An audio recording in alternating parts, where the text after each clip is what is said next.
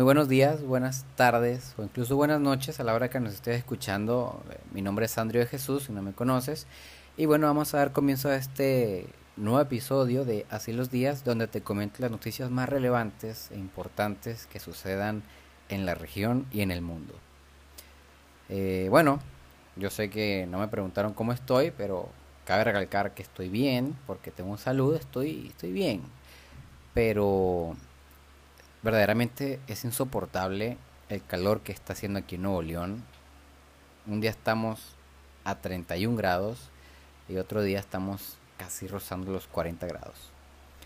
Claro, no es todos los días lo de los 40 grados, pero el calor aquí en Monterrey es impresionante.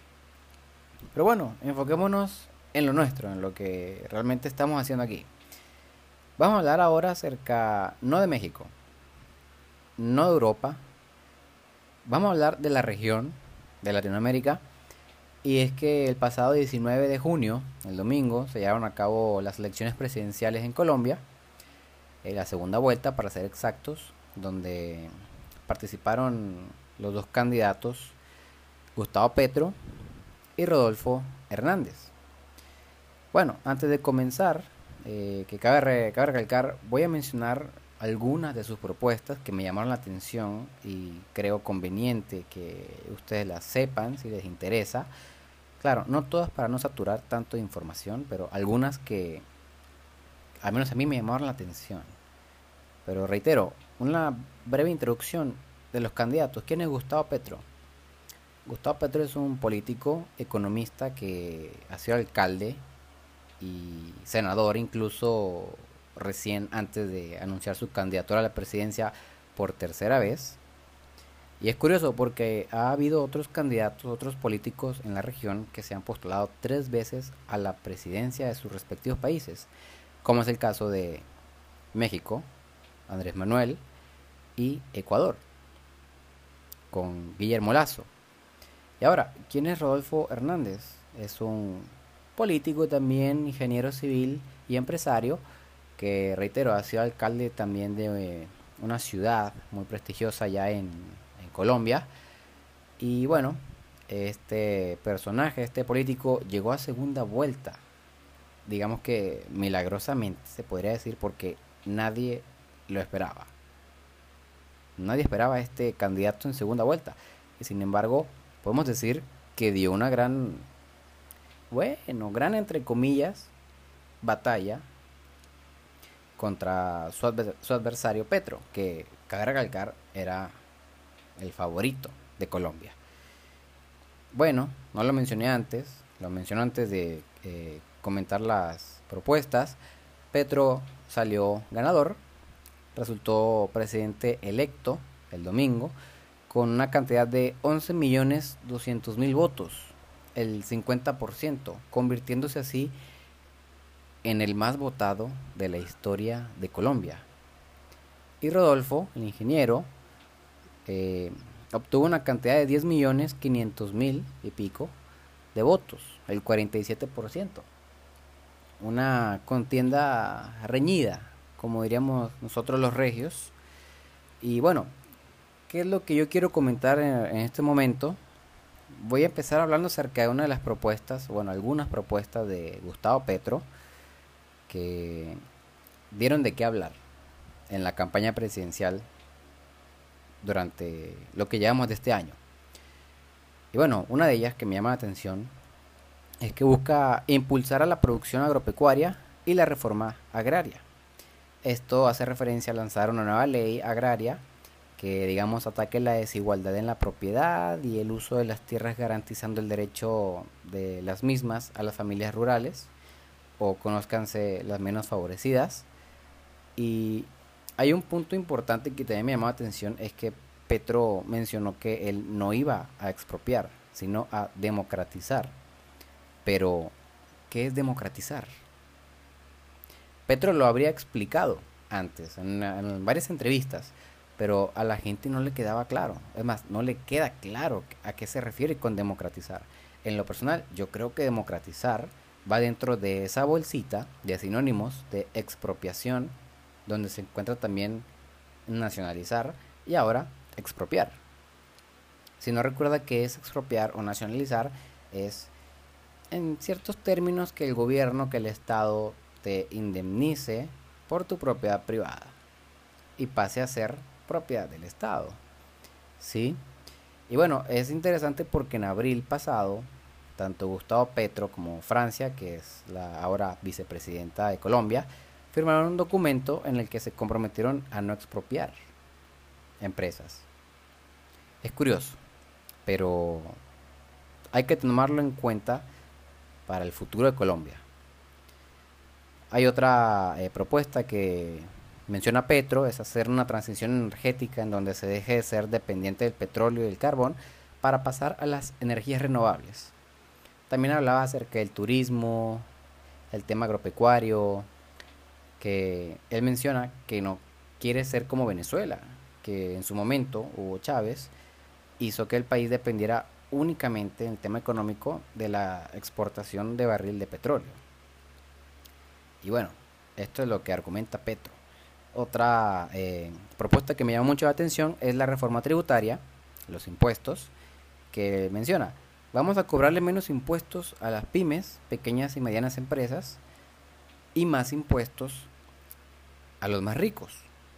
Y él menciona, y cito, más impuestos a las 4.000 grandes fortunas. Pero nunca mencionó nombres.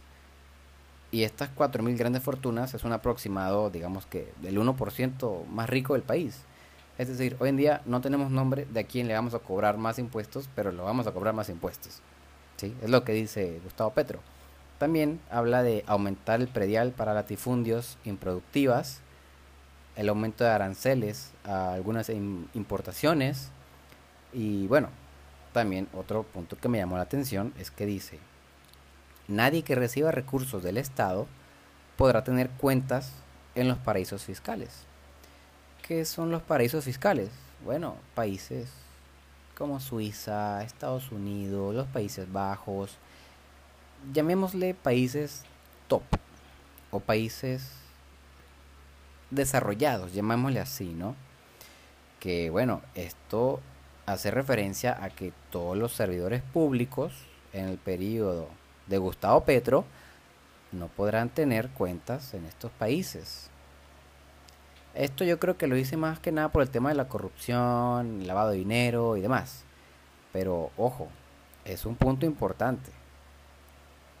Si se llega a escapar un servidor público con una cuentica en un paraíso fiscal, ya rompió una propuesta. Ahora, vámonos con el sector salud. Bueno, él dice que busca mejorar, o más bien implementar una mejora tecnológica en los hospitales públicos y, bueno, la creación de un sistema público y universal para la atención primaria a cargo del Estado. A cargo del Estado. Este es un punto que a mí, a mí me llamó la atención porque ya mencionó que le quiere dar facultad al Estado. ¿Sí? Y bueno, como le mencionaba al principio, son pocas las eh, propuestas, claro, para no saturar de información de todas las propuestas que lanzaron los candidatos, pero son algunas de las que menciona Petro. Ahora vamos con el ingeniero Rodolfo Rodríguez. Digamos que el lema o el principal punto que él defendió en su campaña fue el tema de la anticorrupción. Y ahora, a él le preguntaron una vez, ¿qué va a hacer usted, ingeniero, para combatir o para prevenir, erradicar la corrupción. Y cito textualmente, no mentir, no traicionar a los electores y un poquito, ahora sí, más como que creíble, modificar el código penal y el código de procedimiento penal para quitarles la impunidad. ¿Impunidad a quién? Digámosle los burócratas, digámosle políticos eh, digo, bueno, no sé, ya depende usted cómo le quiera llamar, ¿verdad? Y bueno, este es un punto muy como que contradictorio porque el ingeniero hace algunos meses le llegó una demanda por un caso de corrupción. Y él dijo que no se ha robado ni un solo peso de Colombia. Yo creo que esto es un caso que va a sonar mucho en los próximos meses. Y reitero, más porque lo principal de su campaña fue el tema anticorrupción. Y te sale una demanda por corrupción. No entiendo, es como que contradictorio, ¿no?